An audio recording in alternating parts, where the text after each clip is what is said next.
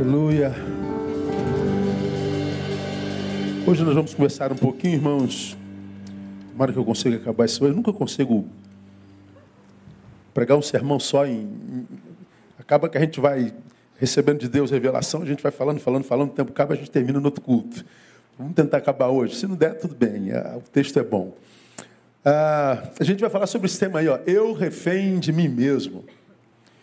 Ah, esse tema é quando, quando me veio ao coração, me lembrei daquela música do, do Diba, do Newton Nascimento, Eu Caçador de Mim.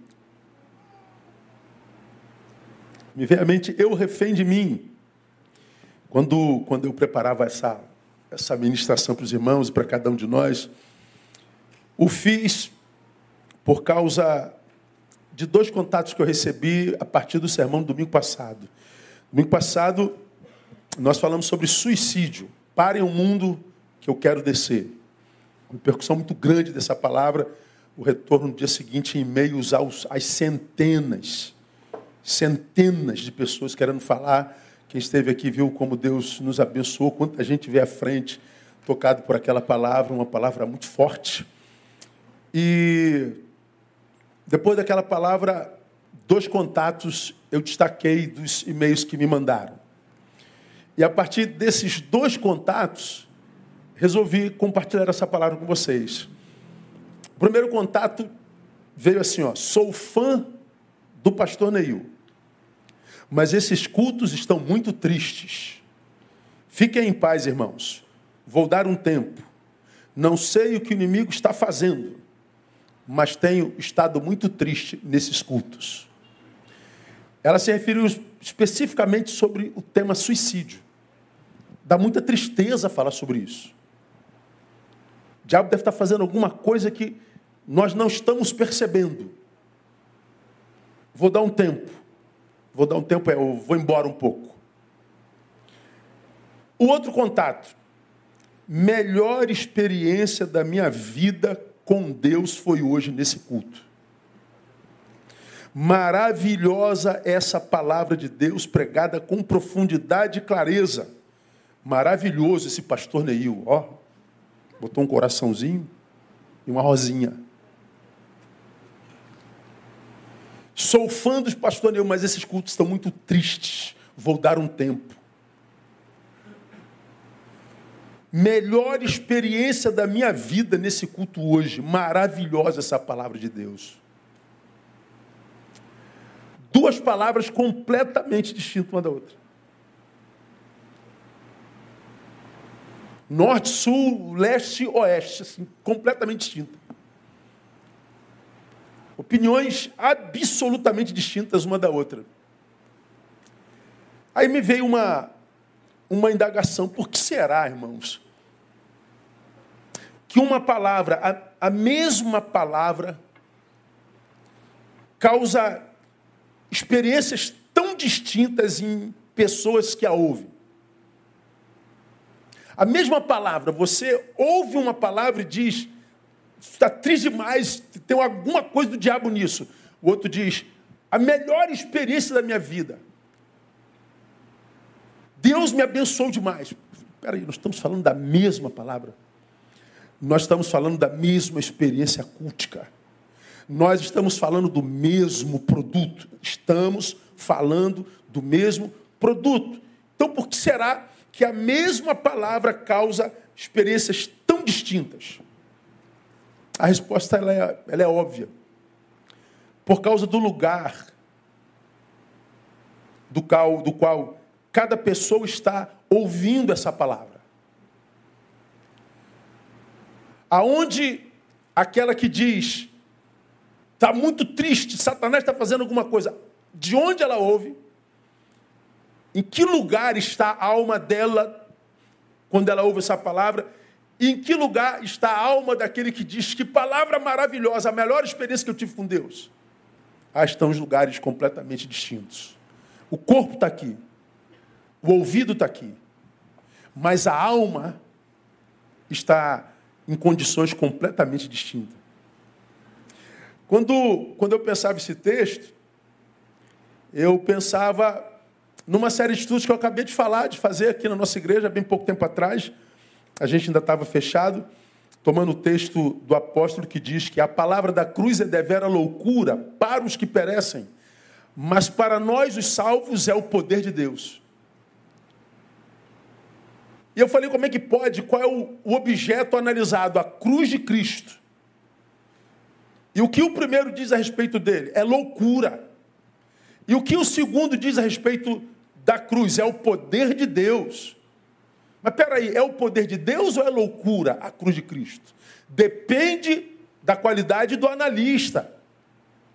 Depende da geografia espiritual de onde o analista faz a sua leitura.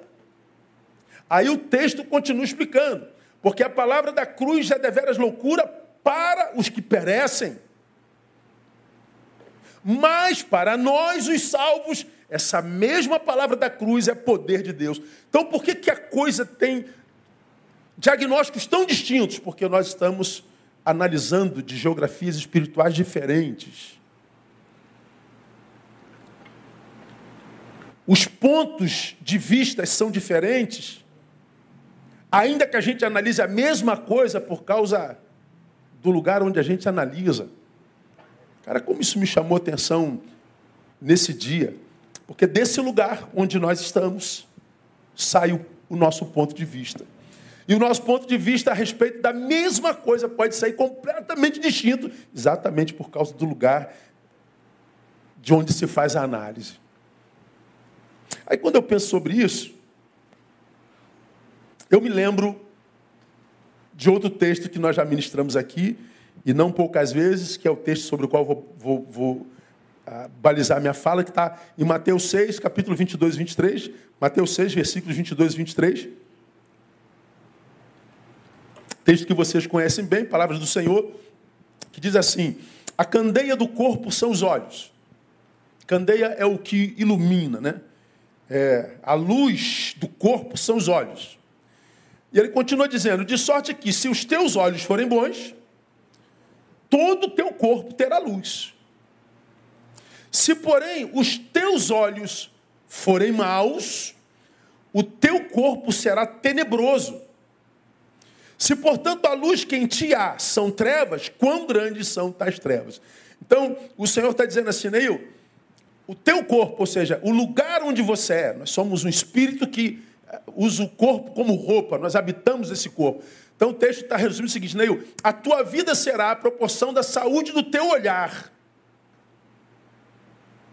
A tua relação com a vida, a tua relação com os outros, a tua relação com, com Deus, a tua relação com o mundo, com o tempo presente, será a proporção do teu olhar. Então, tudo que você é depende dessas duas bolinhas que você carrega no rosto.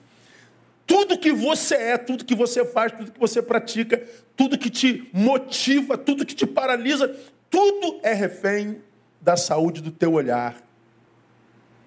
A palavra da cruz é loucura. Bom, é teu olhar que está dizendo. A palavra da cruz é poder de Deus, é o teu olhar que está dizendo. E por que, que o meu olhar está dizendo que é loucura? Porque você está na geografia da perdição. E por que, que o teu olhar está dizendo que é poder de Deus? Porque você foi alcançado pela salvação.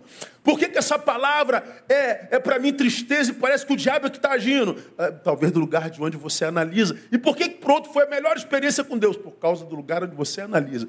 Portanto, o problema não está na coisa analisada, está na saúde dos olhos do analista. Sempre. Quem aqui ama beterraba? Tem alguém que ama beterraba? Levante a mão aí. Um monte de gente. Eu odeio beterraba. Não me fale em beterraba. Não diga que tenha beterraba. Não me deixe sentir o cheiro da beterraba. Como é que pode, pastor? É, é o nosso olhar sobre a coisa. Eu e você, quase nós todos, temos coisas que nós não comemos e nunca provamos. Não, eu não gosto disso. Já provou? Não. Então, é que você não gosta? Ah, eu não sei, eu não, não passo perto, dá enjoo. Teu olhar não é a coisa. Porque uma coisa que eu odeio é uma coisa que o outro ama. Isso não tem nada a ver com caráter, não tem nada a ver com religião, não tem nada a ver com cor, não tem nada a ver com intelectualidade, não tem nada a ver com nada. Tem a ver com a forma com a qual a gente olha para aquilo. Eu estou falando de comida. A gente poderia falar de política. A gente poderia falar de time. A gente poderia falar de fé. A gente poderia falar de Deus. A gente poderia falar de uma mensagem. A gente poderia falar de uma pessoa. A gente poderia falar de qualquer coisa. Qualquer coisa depende da saúde do nosso olhar. Como esse negócio me abençoou, irmão. Eu acho que vai abençoar você também. Dois diagnósticos tão distintos a respeito do mesmo tema. E olha que se os dois analistas se encontram para discutir sobre o analisado, está arriscado eles se matarem. Fulano agrediu Beltrano, Beltrano agrediu Ciclanas, Fulano rompeu com Beltrano, Fulano foi embora da família porque eles brigaram por causa do, do, do, do Juca. Ah, o Juca nem sabe que vocês existem. E vocês estão se matando, se perdendo, empobrecendo, por causa de uma visão equivocada sobre o Juca. E quem é que é o errado?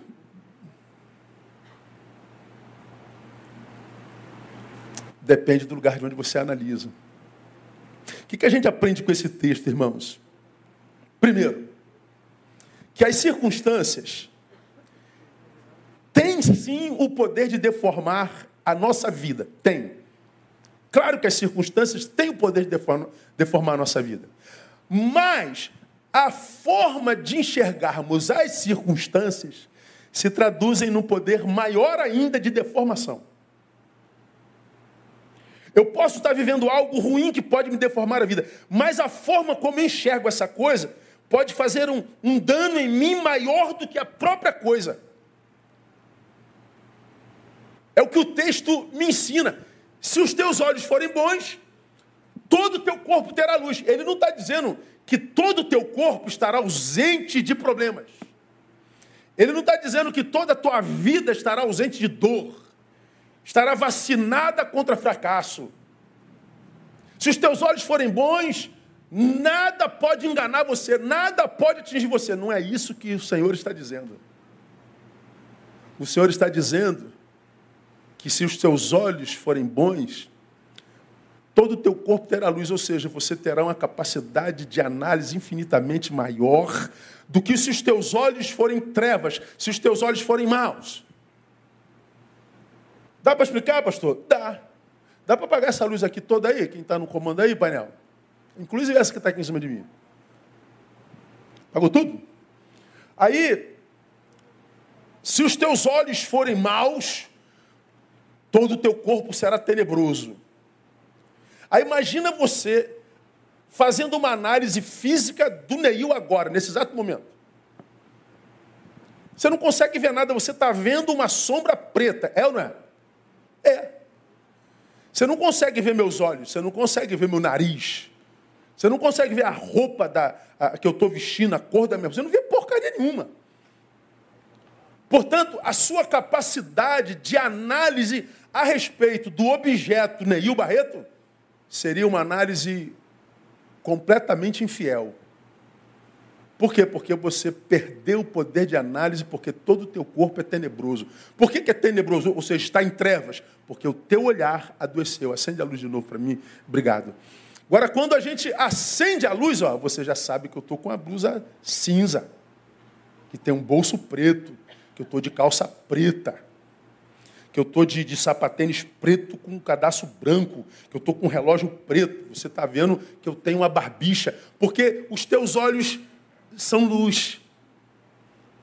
Então, quando o texto diz que se os meus olhos forem bons, todo o meu corpo terá luz, ele está dizendo, Neil, se você trabalhar a saúde do seu olhar, tudo no teu corpo será bom, inclusive aquilo de ruim que a vida te ofertar. Porque se vier coisas ruins, e a vida é assim, como eu já preguei aqui mil vezes, é dialética, A gente ganha, a gente perde, a gente sorri, a gente chora, a gente quer viver 200 anos, tamanho quer morrer, a gente ama, a gente odeia, a gente entra, a gente sai, a gente desiste, a gente insiste. A vida é dialética, a vida é assim.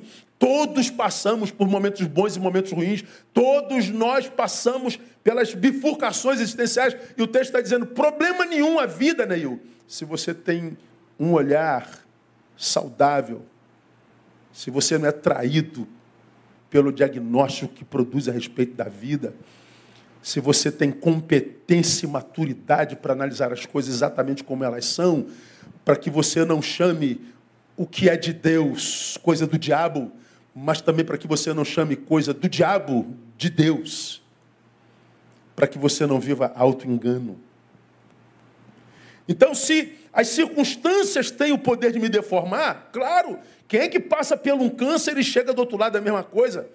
Quem é que passa por uma demissão inesperada e por seis meses fica desempregado e, e, e não mude alguma coisa? Quem é que não, não passa por um acidente grave que, que, que não mude as circunstâncias? mudam.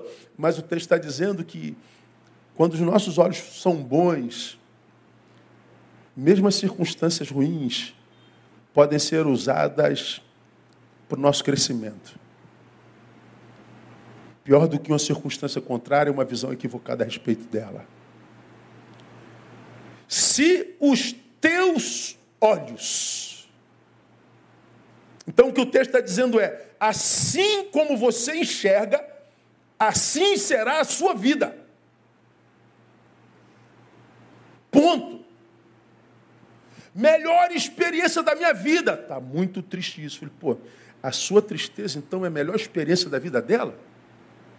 A melhor experiência da tua vida é a tristeza dela? Não, nós não temos nada a ver com isso o outro. Nem sei dela e nem sei dele.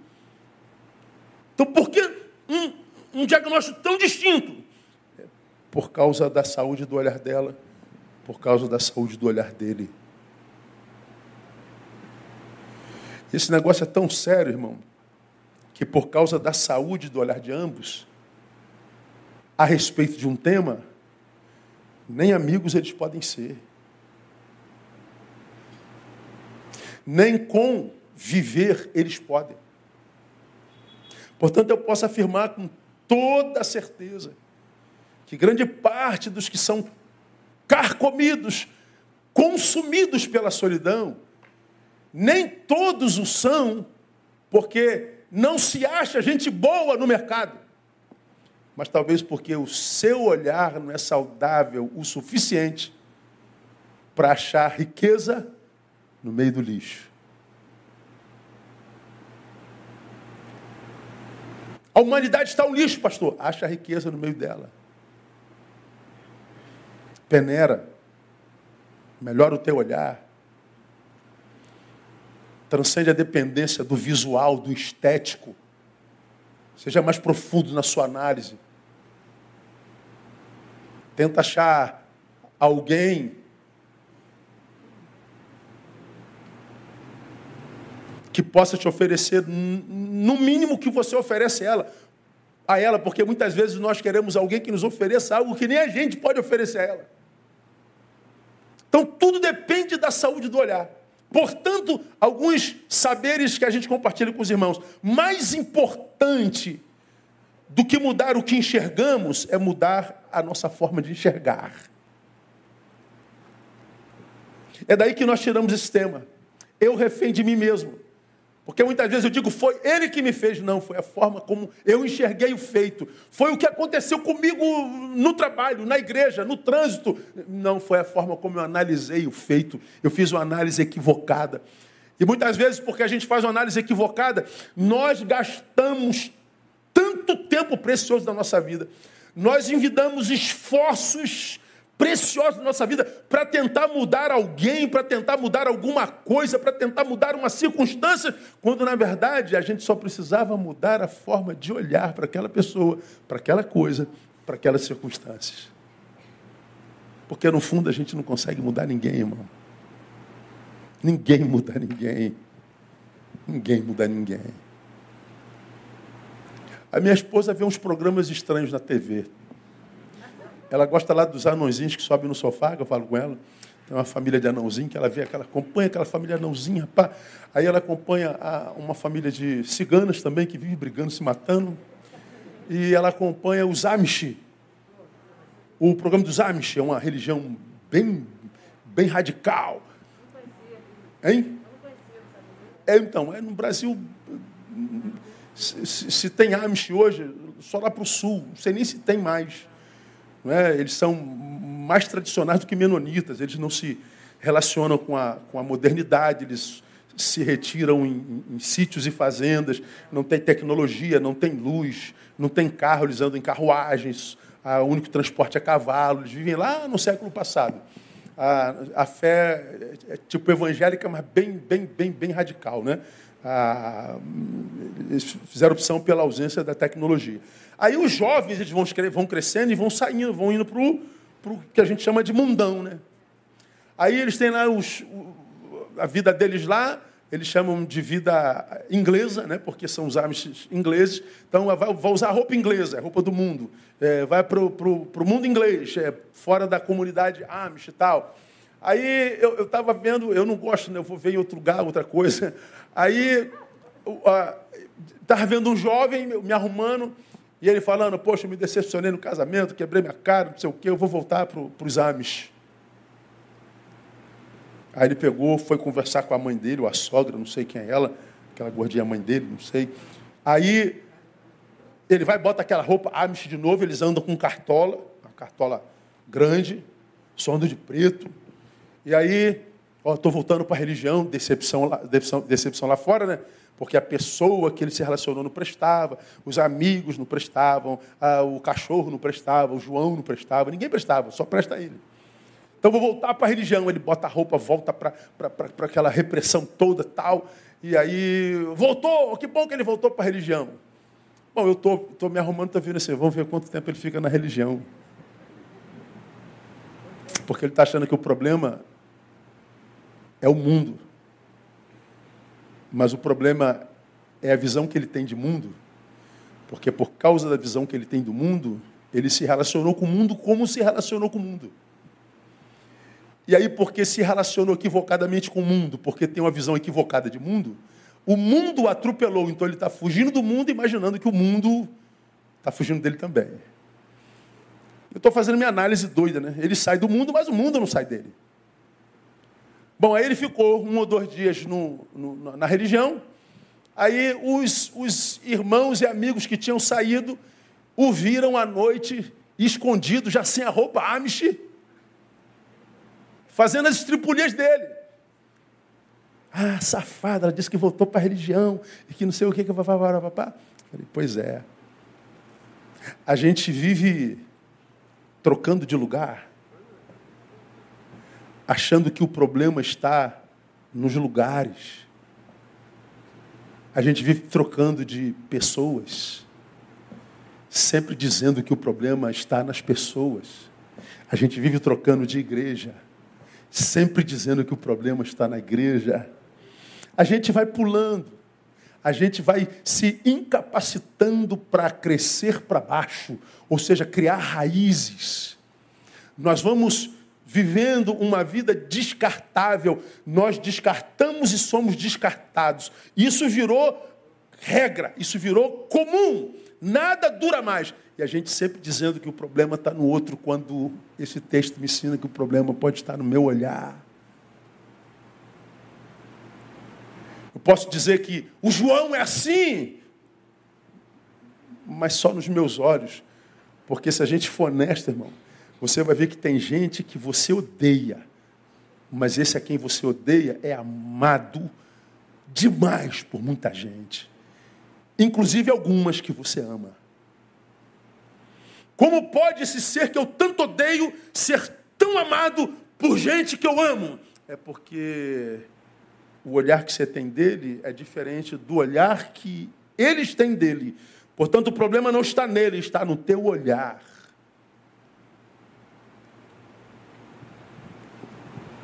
Então há muita gente, amados, deixando pessoas e coisas preciosas para trás dizendo: ah, mas Fulano mudou demais. Ah, mas a, a, o grupo mudou demais, a igreja mudou demais. E aí você deixa gente preciosa, grupo precioso, igreja preciosa, amizade preciosa, dizendo que mudaram demais, quando na verdade foi a sua forma de enxergar que mudou. Não foi o mundo que mudou, foi você que mudou. Mas o oposto também é verdadeiro, né?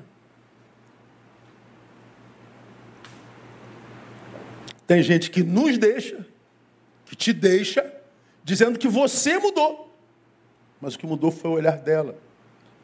E quase sempre, quando nos deixam, te deixam, nos deixam tentando jogar sobre nós a culpa de eles terem nos deixado.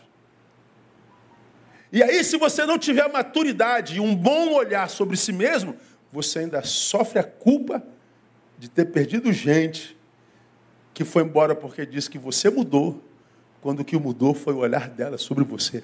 Está dando para entender isso que eu estou falando, amém, amados? O olhar. Nosso olhar. Há muita gente achando que sua vida piorou muito, quando, na verdade, ah, foi a sua forma de enxergá-la que mudou. Pastor, esse culto está muito triste, acho que o diabo está agindo em algum lugar. Não, meu irmão, é seu olhar. Porque o que você chama de triste é a melhor experiência do outro. O que você diz que é do diabo, alguém está dizendo, nunca percebi tanto Deus aqui. É o olhar, sempre. Então, toda vez que você tiver para romper algo, toda vez que você tiver as portas de abandonar alguém que foi bênção para você a vida inteira, alguém que foi de Deus para você a vida inteira, dizendo, fulano mudou. Ah, antes de fazer isso, faça uma autoanálise do teu olhar e veja se quem não mudou foi você. São nossas posturas diante da vida, é o nosso olhar. Eu, eu tinha salvo um, um flyer de três pessoas debaixo de uma tempestade, de uma chuva. Aí cada um reagindo à chuva de uma forma. Nunca mais achei esse flyer, pedi o pessoal da equipe para achar, também não achou. Não acharam? Aí eles acharam uma outrazinha. Coloca esse flyer mesmo. Essa aí, ó. Era, era mais ou menos isso aí. Tá chovendo, não tá? Tá frio. Olha a postura de um e a postura de outro. Estão vivendo a mesma adversidade. Estão vivendo o mesmo frio. Estão vivendo a mesma, aspas, calamidade. Estão vivendo o mesmo desconforto. Por que, que ambos estão com postura totalmente diferente? Ah, por causa do olhar para a coisa. É sempre por causa do olhar para a coisa. Eu me lembro, estou me lembrando aqui agora. Tinha uma, um grupo de jovens de uma determinada igreja, não muito longe daqui, que uma vez conversavam sobre um irmão idoso que aquela igreja tinha. E eles falaram, rapaz, irmão fulano, ele tem a fama de não falar mal de ninguém. Tu nunca viu esse homem falando mal de ninguém. Ele, ele, ele olha para os outros, mas ele não consegue extrair nada de ruim do outro. Ele sempre olha porque é bom. Vamos pegar ele. Hoje a gente vai fazer ele falar mal de alguém. Aí eles fizeram a roda em torno do irmão. E eles combinaram de fazê-lo falar mal, nem que fosse do diabo. Aí, porque, irmão Fulano, o Satanás é sujo mesmo, né, irmão? A Bíblia diz que ele veio matar, roubar e destruir, e, e, e ele é isso, e é tal, meter o pau no diabo, e, e o diabo para lá, diabo para cá, demônio, Beuzebu, coisa ruim, chifrudo. E aí, o que, que o senhor acha disso que a gente está falando do diabo? Aí o irmãozinho falou assim: olha, tudo que vocês falaram é verdade. Mas uma coisa precisa ser dita: ele é trabalhador, irmão.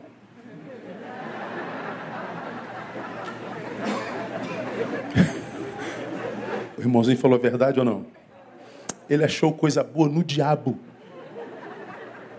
A gente não consegue achar coisa boa em anjo. Eu e você conhecemos pessoas que para as quais ninguém presta, ninguém vale nada. Todo mundo é safado, todo mundo é corrupto. Todo mundo é maldoso, todo mundo tem segundas intenções. A vida não presta, crente não presta, fulano não presta, preto não presta, branco não presta, João não presta, Maria não presta, ninguém presta. Quem é que não presta? É ele, pastor. Talvez nem ele, mas o seu olhar é que não está bem. Então, de repente, Deus está ministrando no teu coração, você que está vivendo um momento ruim, acha que não vale a pena, a vida é muito ruim, a vida não tem nada de bom, a vida é o olhar. Preguei numa outra perspectiva aqui e, e, repeti isso algumas vezes aqui na nossa igreja, que a nossa vida muda completamente diante do, do nosso olhar. E, e eu exemplifiquei para o meu óculos, se eu tiro meu óculos, acabou, o mundo muda completamente. Eu não enxergo absolutamente nada, eu não consigo, eu boto aqui uma letra grande e eu não consigo enxergar mais nada. A minha vida embaça. Vejo um varão aqui com duas cabeças, isso é um monstro. Quatro olhos. Aí eu vou falar que gente feia da igreja Batista Betânia, gente embaçada, que gente esquisita, que gente escrota. É. Não, pastor, é... não é não. O povo lá até que é bonitinho. Que nada, aquela gente parece estar derretida, parece que pintaram a parede, jogaram água. Não, aí tu bota o óculos, ó, oh, não, menino é bonitinho. É o nosso olhar. As circunstâncias ruins que eu vivo, as circunstâncias ruins que você vive, vive, pode sim mudar a tua vida, pode machucar a sua vida, pode deformar a sua mas a forma de a gente enxergar as circunstâncias se traduzem num poder de deformação ainda maior. Me lembro, uh, estava num, num, congresso da JBC, olha quantos anos que eu preguei na Juventude Batista Carioca, você tem uns 20, 23 anos para lá, para trás. E aí, a gente estava num, num, momento de intervalo, um futebol rolando, e eu estava sentado à beira do campo e conversando com a cadeirante, né? Aí um, um, garoto que estava jogando bola, lá no areal, ele torceu o pé e xingou um palavrão. Aí quando ele xingou o palavrão, aí ele lembrou que ele era crente, estava no futebol de crente. Ai, meu Deus do céu. Aí acabou que ele sentou do meu lado, o pessoal socorrendo ele, pô, pastor, brincadeira, cara. Pô, um monte de jovem, logo o meu pé, cara, que sei o que, que reclamando do pé que torceu. Eu estava sentado do lado do cadeirante. Aí eu falei assim, quer trocar com ela? Pô, ele abaixou a cabeça.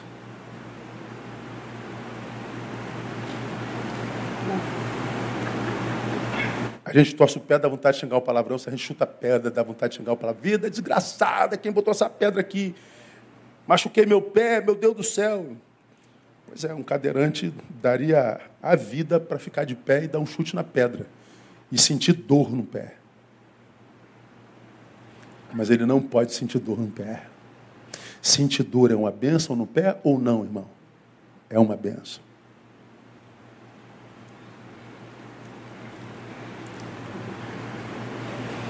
E aí, quando a gente diz porque está doendo, a vida não presta, o problema está no olhar. Só chove nesse lugar. Dá para dançar na chuva.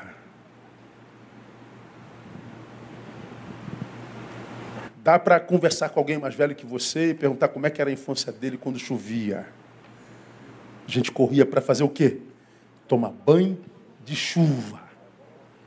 Quando tinha futebol no campo, então, a gente mergulhava na lama. Tristeza ou alegria, irmãos? Alegria. A gente voltava em casa, ganhava uma surra, mas alegre. Teu porco, onde é que você estava? Estava brincando, estava sendo criança, mãe. Na lama. É o olhar. Amém, minha igreja? Segundo, se você sinceramente tem desejos de mudanças, e como isso é precioso, irmão, ter vontade de mudar, de fazer algo novo, de mudar o mundo. Se você sinceramente tem desejo de mudanças e a tua própria vida não muda, reavalie a tua cosmovisão. a tua maneira subjetiva de enxergar o mundo. Porque o que eu tenho visto de incongruência nesse tempo, irmão, é, é, é, a molecada lacradora querendo mudar o mundo, querendo mudar a economia, querendo mudar a igreja, querendo mudar tudo com a vida, tudo lascada. Tudo ferrado na vida. Fala em mudança, publica mudança, cria teologia sobre mudança e tu vai olhar a vida. Meu Deus do céu, cara. por que, que você faz isso contigo, cara? Por que, que você faz isso consigo?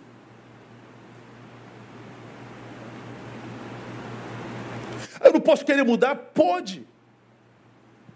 Mas se você muda lá e continua o mesmo, o que, que acontece? Você se sente mais fracassado ainda. Porque você vai receber aplauso pelo que fez lá, mas não, continua não se perdoando pelo que você não conseguiu fazer cá. E não adianta mudar o mundo se você não mudou para viver esse mundo novo.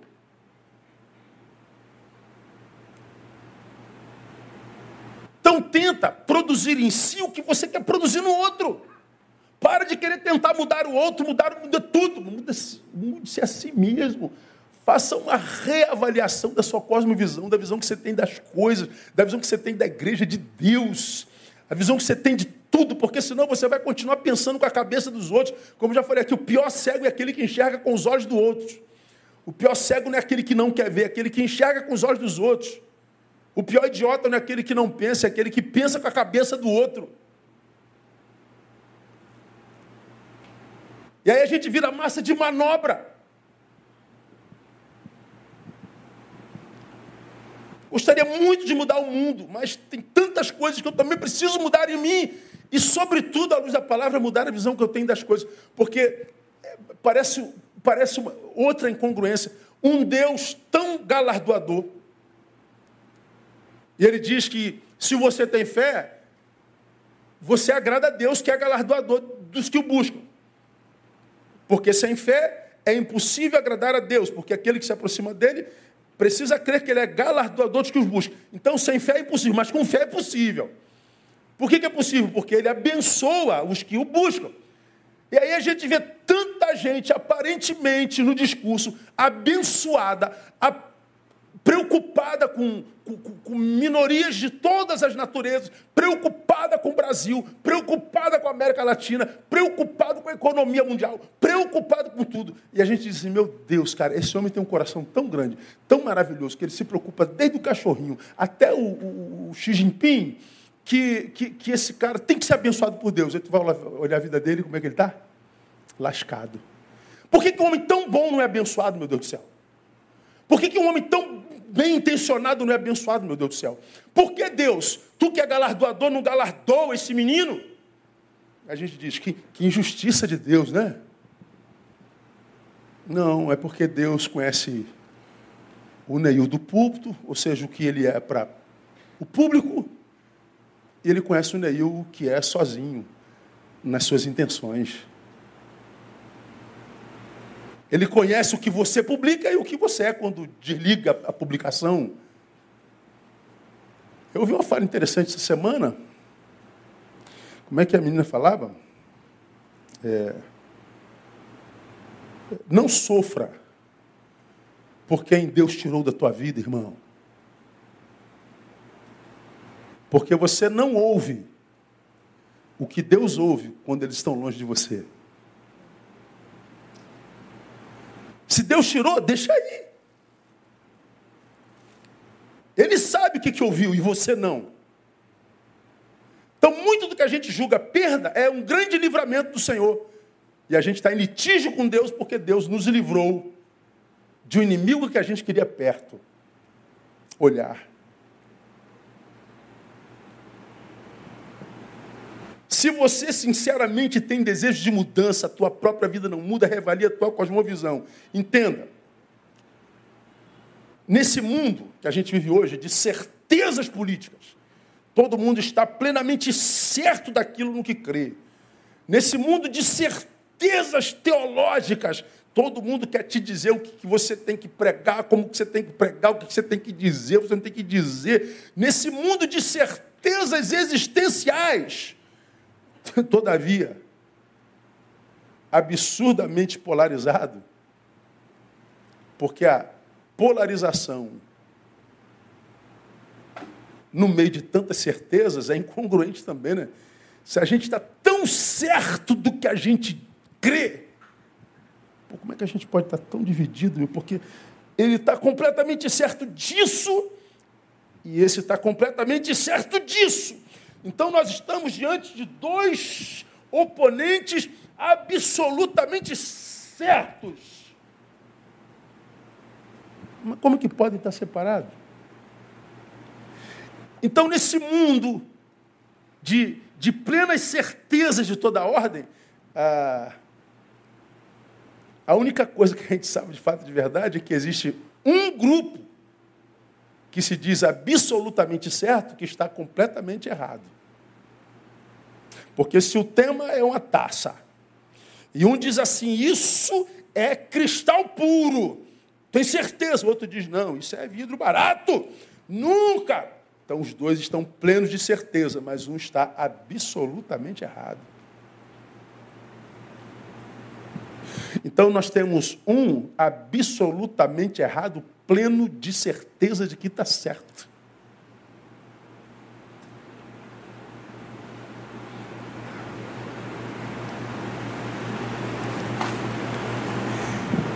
Então o culpado é o outro. Não. O outro com quem eu estou brigando por causa do copo não tem nada a ver com isso. Meu problema é a visão que eu tenho do copo. Mas como eu estou absolutamente certo a respeito desse copo, eu não quero mais saber de você. Então, a minha absoluta certeza que nada mais é do que uma visão equivocada me empobrece do outro. E o que, aconteceu no tempo presente? Como nós não somos mais maduros, nem humanos suficientemente para sentarmos, conversarmos sem briga a respeito de qualquer tema, nós vamos nos empobrecendo do outro, nós estamos cada vez mais empurrados para a solidão, nós estamos cada vez mais empurrados para nós mesmos, nós somos cada vez mais reféns de nós mesmos, porque o João discordou de mim a respeito do copo. A Maria concordou comigo, mas quando o assunto foi microfone, a Maria discordou de mim, então me afastei da Maria também. Então já deixei o João e a Maria. É, mas o Juca concordou comigo a, a respeito do microfone, mas discordou de mim a respeito do sapato. Então abandonei o Juca também. Ó, eu vou sendo empurrado para a solidão. Digo que o mundo está contra mim, mas eu sou refém de mim mesmo. Bíblia Sagrada.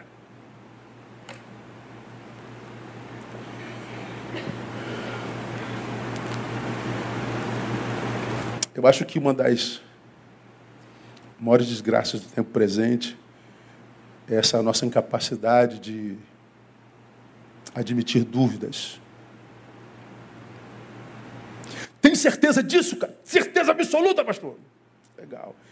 Bom, para mim, ter dúvidas é muito mais humano do que ter certezas.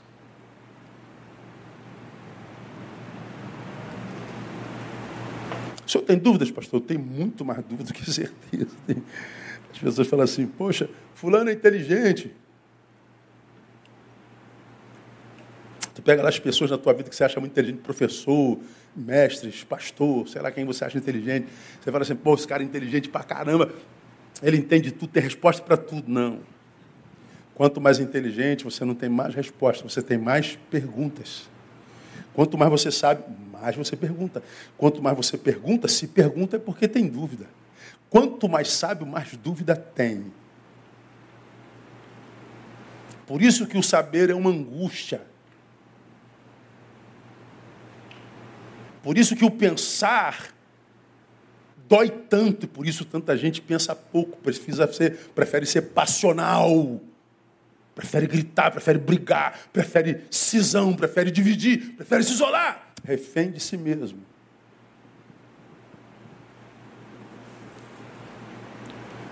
Ter dúvidas é mais humano, porque Irmão, se a gente parar para pensar, quem é que pode ter certeza absoluta sobre qualquer coisa?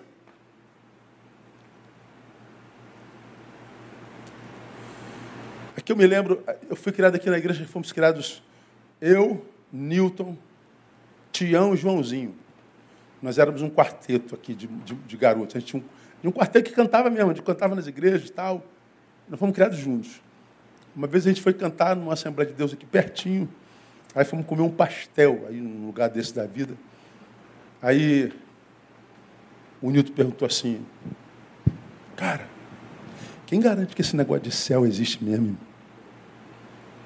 Inferno. Vai que esse troço não existe nada disso aí, irmão. E a gente está dentro da igreja perdendo tempo. Aí um falou assim, está amarrado em nome de Jesus, rapaz. Eu fiquei quieto, né? Falei, é mesmo, cara.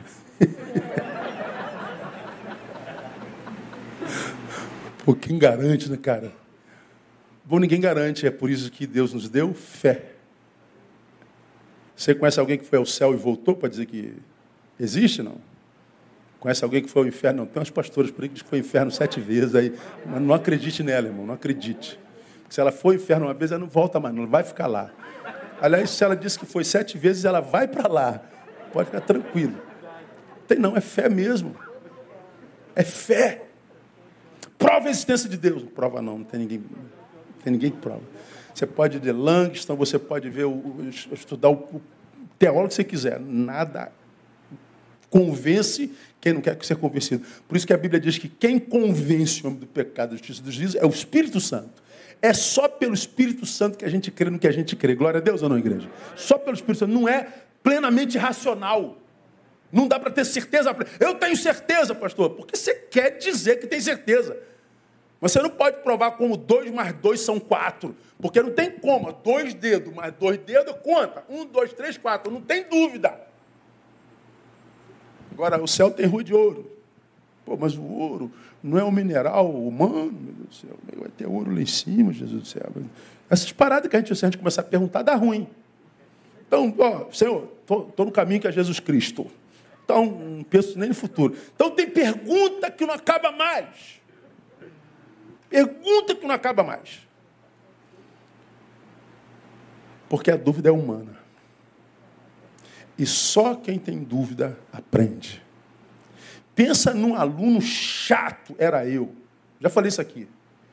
O professor explicar, alguém tem dúvida? Fala, Neu. Entendeu? Não, senhora. Eu estudei em colégio pago. É como, é como aquela, aquela menina. Estou pagando. Só que grande parte dos alunos não entenderam e não tiveram coragem de perguntar. Ficaram na dúvida. Então é muito mais comum ter dúvida do que ter certeza. Quem é que entende a tabela periódica, irmão? Só o maluco do químico. Tira o químico, ninguém mais. Entenderam a tabela periódica? Quem que entende aquele negócio? Eu nunca aprendi aquilo na minha vida. Tem dúvida? Eu tenho, professor. Eu Explicou 10, continua com dúvida. Então se entrega nele. Se entrega aí, cola na prova, faz qualquer coisa aí. Porque não, não dá. É, não dá para aprender matemática quem é de humanas. Então tu vai morrer com dúvidas, cara. Ter dúvida não é problema. O problema é você mentir para si dizendo que está tudo bem. Doença do olhar. O problema do mundo, disse Bertrand Russell. Bertrand Russell foi um filósofo, foi matemático do Reino Unido, inglês. Bertrand Russell, Russell disse: o problema do mundo de hoje é que as pessoas inteligentes estão cheias de dúvidas, enquanto as pessoas idiotas estão cheias de certezas. Isso é uma grande verdade. Vivemos num tempo de sábios, num tempo de gente completamente certa, de gente que é inerrante, impossível que eu esteja errado. É sobre os teus olhos que estão o, as vendas do diabo. É sobre o teu diagnóstico que estão os equívocos. O, o, a leitura correta do Evangelho está comigo, não contigo. É, pode ser que você esteja enganado. Então, se eu e você admitimos pelo menos a hipótese do engano, a gente não apedreja o outro, cara. Pô, cara, eu discordo de você completamente. Não é possível que você faça essa leitura. Mas eu também digo a mesma coisa para você. Né? Não é possível que você pense desse jeito, cara. É, mas vai que você esteja certo. Então, vamos tomar um cafezinho, irmão? Vamos deixar isso para lá, fica aí, viu, cara? A gente não chega no denominador comum, mas a gente não perde um amigo, a gente não perde um irmão, a gente não quebra a comunhão, a gente não se torna refém de nós mesmos. Vamos terminar. Primeira lição que nós tivemos, então, as circunstâncias têm o poder de deformar a nossa vida, mas a forma de enxergarmos as circunstâncias se traduzem no poder maior ainda de deformação. E, por último, as circunstâncias se tornam, portanto, mutáveis ou imutáveis na nossa vida à proporção da saúde do nosso olhar. Então, ah, é, isso não tem como mudar, não tem por causa da forma como você olha para isso. Não, nós podemos mudar isso, podemos por causa da forma como você olha isso, seja lá que isso for. A imutabilidade de uma situação ou a mutabilidade dessa situação depende do olhar do analista. Se os teus olhos forem bons, e o que que se os teus olhos forem bons significa? Significa que, se a tua forma de enxergar a vida for segundo o Evangelho, ou seja, com os olhos de Jesus, com os olhos do que Jesus gerou no novo ser que você é, ah, toda a tua vida terá luz. E aqui a gente podia ficar uma semana. A gente poderia. Fulana foi prega em flagrante adultério. A lei diz para matar. Então, mata. Mas atira a primeira pedra que não tem pecado. A adúltera sobreviveu, ainda que a lei dissesse que ela devia estar morta. Por quê? Porque o olhar do fariseu, diante da palavra de Jesus, mudou a respeito dela. Por quê? Porque Jesus fez com que o olhar deles mudasse a respeito deles. Eu estou querendo matar o João, mas eu tenho o mesmo pecado que ele. Pô, estou fora. O que, que mudou na trama? O olhar. Aí vem Jesus e diz para os seus discípulos: Olha, você acha que é adulterário tocar num corpo que não é teu? Não, se você desejar aquele corpo, já pecou. Tocar é fruto do pecado, o pecado acontece antes. Como o salário do pecado é a morte, não o salário do fruto do pecado, quem estaria vivo, irmão? Quem, enquanto homem, nunca teve uma outra mulher na cabeça? Quem, enquanto mulher, nunca teve outro homem na cabeça? Quem, então, estaria vivo se o salário do pecado é a morte? O que, que Jesus está dizendo? Se os teus olhos forem bons. Bom, então você pegou a, a, a, em flagrante adultério. Se os teus olhos forem bons, entenda. É, mais importante do que o pecado da mulher é a mulher que cometeu o pecado. Então, ao invés de em nome do pecado apedrejá-la, em nome da bondade dos teus olhos, restaura a pecadora. Claro ou não claro?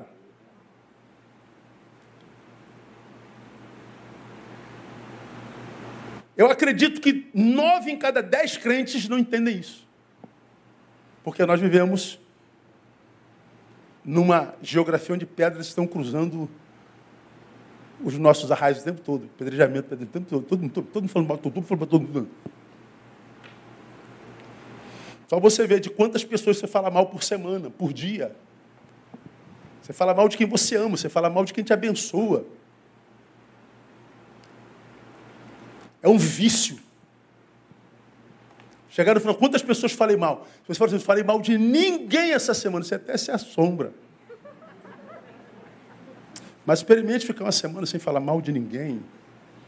E veja se o céu da semana não muda. Veja se as, a, os sentimentos que trafegam dentro de você não mudam.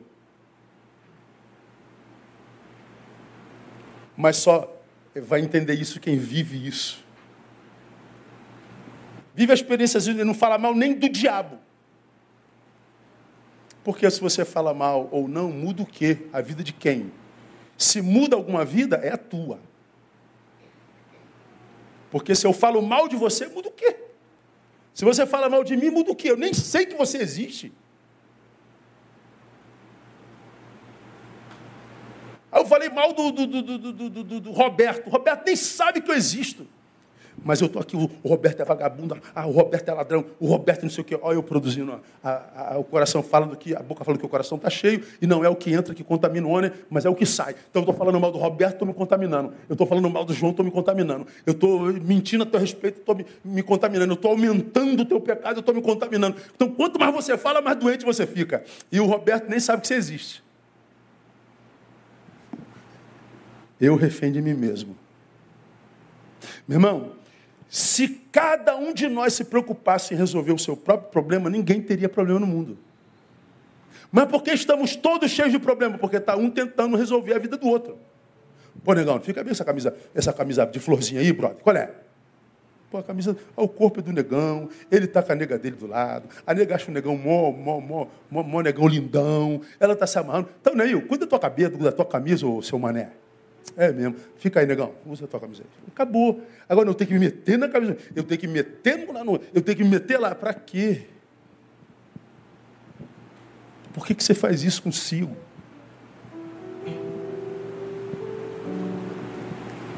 É por isso a vida não presta.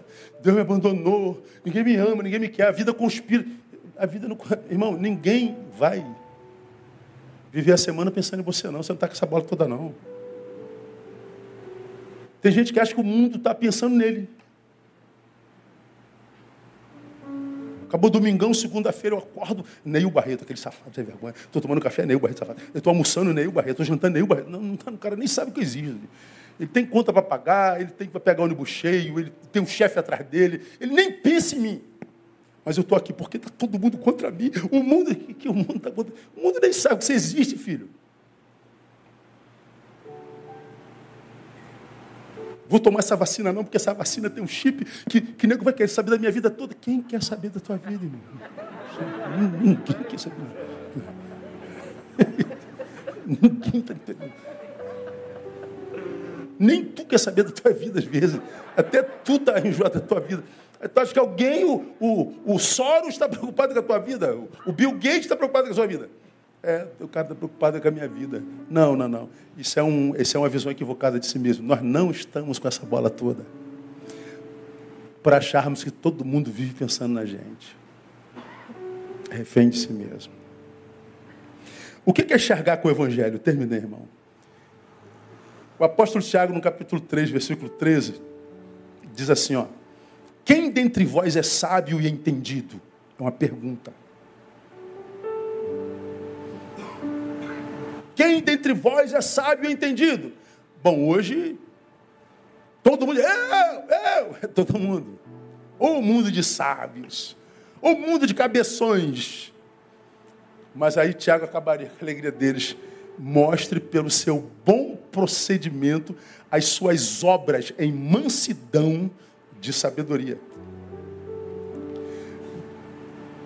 Você é sábio, só mostre no seu bom procedimento. E as suas obras de mansidão, de sabedoria. Então, olhar com o olhar da palavra, o olhar do evangelho, é usar, por possuir, uma sabedoria que vai para além da informação, que vai para além do diagnóstico, do dia, da, da diagnose, da opinião. É usar uma sabedoria que que, que se transforma em vida praticada no cotidiano. É usar de uma sabedoria que nunca me torna um fugitivo de nada nem de coisa alguma. Mas também usar de uma sabedoria que nunca me torna um invasivo de nada nem de coisa alguma, a não ser que a gente seja convidado. É usar de uma sabedoria que faz com que a gente mostre no nosso procedimento Não, eu não faria como você está fazendo isso aí. Eu acho que você deveria. Ninguém te perguntou nada. E o que você acha sobre a vida de alguém não te interessa. Agora, se a gente mostrasse com o nosso bom procedimento, irmão, vida praticada no cotidiano, se cada um cuidasse da sua própria vida, não tinha ninguém com problema. Agora a gente está cheio de problema e está dizendo que o meu problema é o outro. Não. O outro foi posto no mundo por Deus para ser solução para a nossa vida e não problema da nossa vida. Deus olha para Adão e diz: sozinho não dá, brother. Dá não. Vou te fazer uma ajudadora que seja parceira aí, idônea, maneira, te complete, faça transbordar. O outro é a resposta de Deus para nós, não é cilada do diabo para mim, não. E por que, então que a gente está assim, pastor? Porque ninguém está bem. Todo mundo refém de si mesmo, dizendo que é o outro.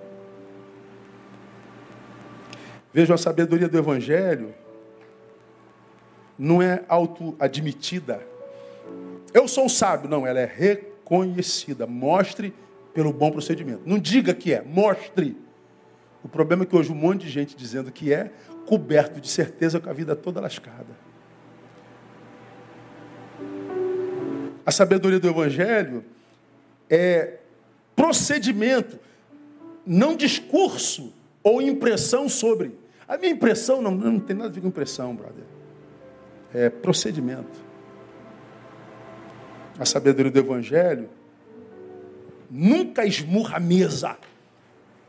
Nunca é barulhenta. É mansidão. Bom procedimento em mansidão de sabedoria. O sábio não grita. O sábio não esmurra a mesa. O sábio não ganha com força.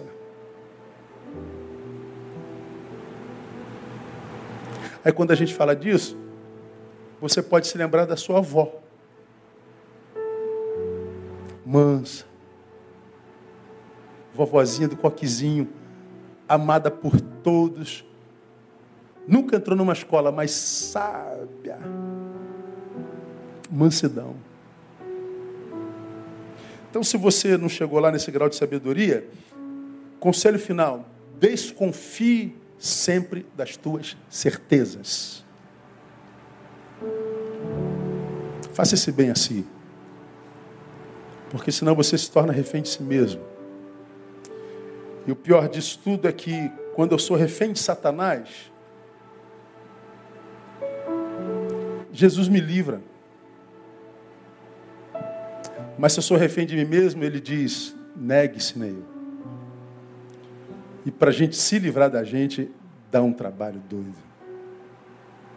Porque nós estamos viciados em personagens, estamos viciados em likes, estamos viciados em opinião alheia, estamos viciados em exibição. E a vida vai passando, dizendo: não, não quer ser verdadeiro, não? Ó, oh, os, Int já foi, tá? Tu entrou no INTA. Ó, não vai viver verdade, não? Ó, tá chegando o ENTA.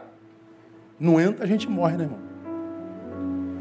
40, 50, 60, 70, 80, 90, ou tu quer chegar a 100?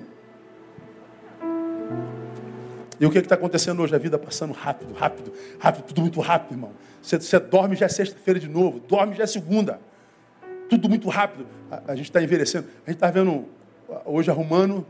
Não, arrumando não. O pintor foi lá pintar uma parede na minha, na minha casa, a última coisa que a gente fez lá. Aí estava dando um, aquele negócio médico lá, como é o nome daquilo? Plantão médico. Que George Clooney era médico ainda, era aquele antigo primeiro. Eu falei, meu Deus, cara, esse era o melhor plantão médico. Aí eu peguei o botão da net para ver o, o que diz sobre o coisa. 1994, falei, meu Deus, 27 anos. Eu lembro disso como se fosse há dois anos atrás, gente. 27 anos. George Clooney, hoje com 60, tinha 33, eu acho. Falei, meu Deus, como é que a vida passa rápido. Aí você vai ficar dando uma de, de garotão aos 35 ainda? Ainda vai entrar numa de tirar onda de, de, de, de, caçar seguidores e likes, dando uma de sabichão quando você sabe que você não é isso tudo, faz isso contigo não. A dúvida é muito mais humana do que a certeza. Então que Deus nos dê a graça, irmãos, de sararmos nossos olhos. Que Deus nos dê a graça de, de buscarmos uma sabedoria que vira procedimento, não discurso. Para que a gente se livre da gente e a gente possa viver o Evangelho que diz: se alguém quer vir após mim, diga aí, livre-se de si mesmo. Depois, vem, toma a tua cruz e segue. Porque se você me seguir consigo em si, segue para perder tempo. Só há Jesus em nós se nós não estivermos aqui. Enquanto o meu eu for grande demais, é, Jesus não divide a sua glória nem com o meu eu. Eu preciso sair daqui. Preciso de, de me livrar da opinião do outro. Preciso me livrar da, de, do murro na mesa. Preciso me livrar. Do... Cara, seja simples, seja normal. Mostra no procedimento. Quando duvidarem de você, mostra a tua história. Ô, oh, brother, tá aí, ó. Dá uma olhadinha aí, ó. Tá acreditando? Não, dá uma caminhadinha aí para trás. Conversa com quem senta à mesa. Ah, você ouviu de mim o que, que ele disse, o que ele disse, né? Nunca chegaram perto. Sempre quiseram, não pode ser raiva, não, porque nunca chegaram. Agora conversa com esse aqui, ó. Ah, você odeia aquele lá? Pô, mas aquele cara é amado a beça por um monte de gente, cara. Não é possível que só você esteja certo. Então desconfie das tuas certezas. Você vai se fazer um bem enorme. Por quê? Grande parte de quem está sendo carcomido pela solidão está sendo carcomido pela solidão, porque aquele a quem a vida mandou não foi valorizado. Porque os teus olhos não estavam saudáveis. Vamos orar. Ó Deus, a tua palavra é lâmpada para os nossos pés mesmo, é luz para o nosso caminho. A tua palavra é tremenda e, ó Deus, muito obrigado, porque tu tens falado conosco nesse lugar. Mas nós pedimos, Deus, que a tua palavra possa ajudar a sarar o nosso olhar. Muda o grau da nossa lente. Tira a miopia espiritual, tira o astigmatismo espiritual. Dá-nos um olhar saudável, uma cosmovisão saudável para que nós não sejamos reféns de nós mesmos. Sara o nosso olhar, para que nós possamos viver uma vida de sabedoria no Evangelho, de procedimento, uma vida da qual nós tenhamos orgulho. Tu sabes com quem tu falas nessa noite, tu sabes para quem tu mandaste, enviaste essa palavra, que essa palavra, Deus, possa penetrar profundo nos corações e almas aqui presentes e que essa palavra possa frutificar a, a 30, 60 e a 100 por um. E que o teu servo, a tua serva seja curada, abençoada e que saia daqui transformado, num processo de transformação, se, se inicie nessa noite. Nós te daremos glória. Faz isso, porque nós pedimos que assim seja. No nome de Jesus, nosso Senhor que reina. Amém e aleluia. Amém, amados? O melhor aplauso Senhor. Vão com Deus, Deus abençoe. Até domingo, permitindo o Senhor. Até lá.